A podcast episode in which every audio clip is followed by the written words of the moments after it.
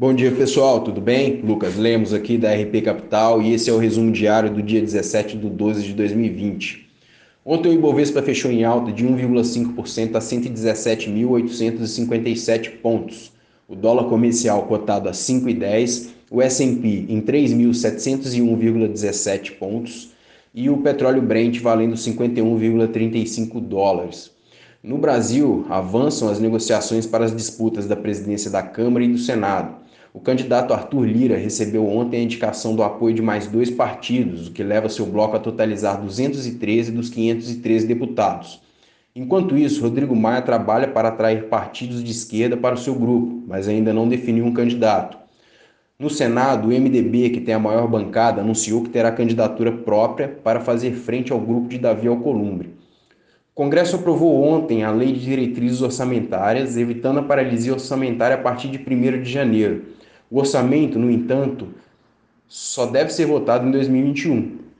Entretanto, o orçamento ainda mais apertado do que o proposto inicialmente pelo projeto de lei orçamentária anual preocupa.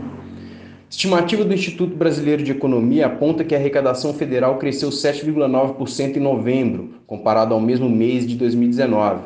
O dado oficial ainda será publicado pela Receita Federal, mas a estimativa indica que o crescimento foi beneficiado pelo pagamento de impostos deferidos ao longo do primeiro semestre.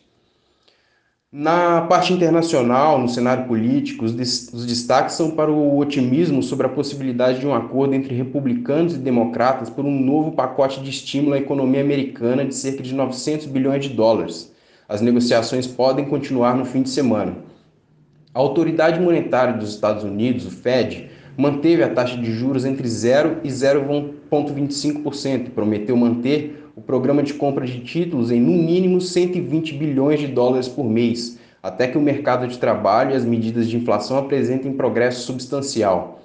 Na agenda de indicadores, destaque para a decisão de política monetária do Bank of England e para a divulgação de números de novos pedidos de seguro-desemprego nos Estados Unidos.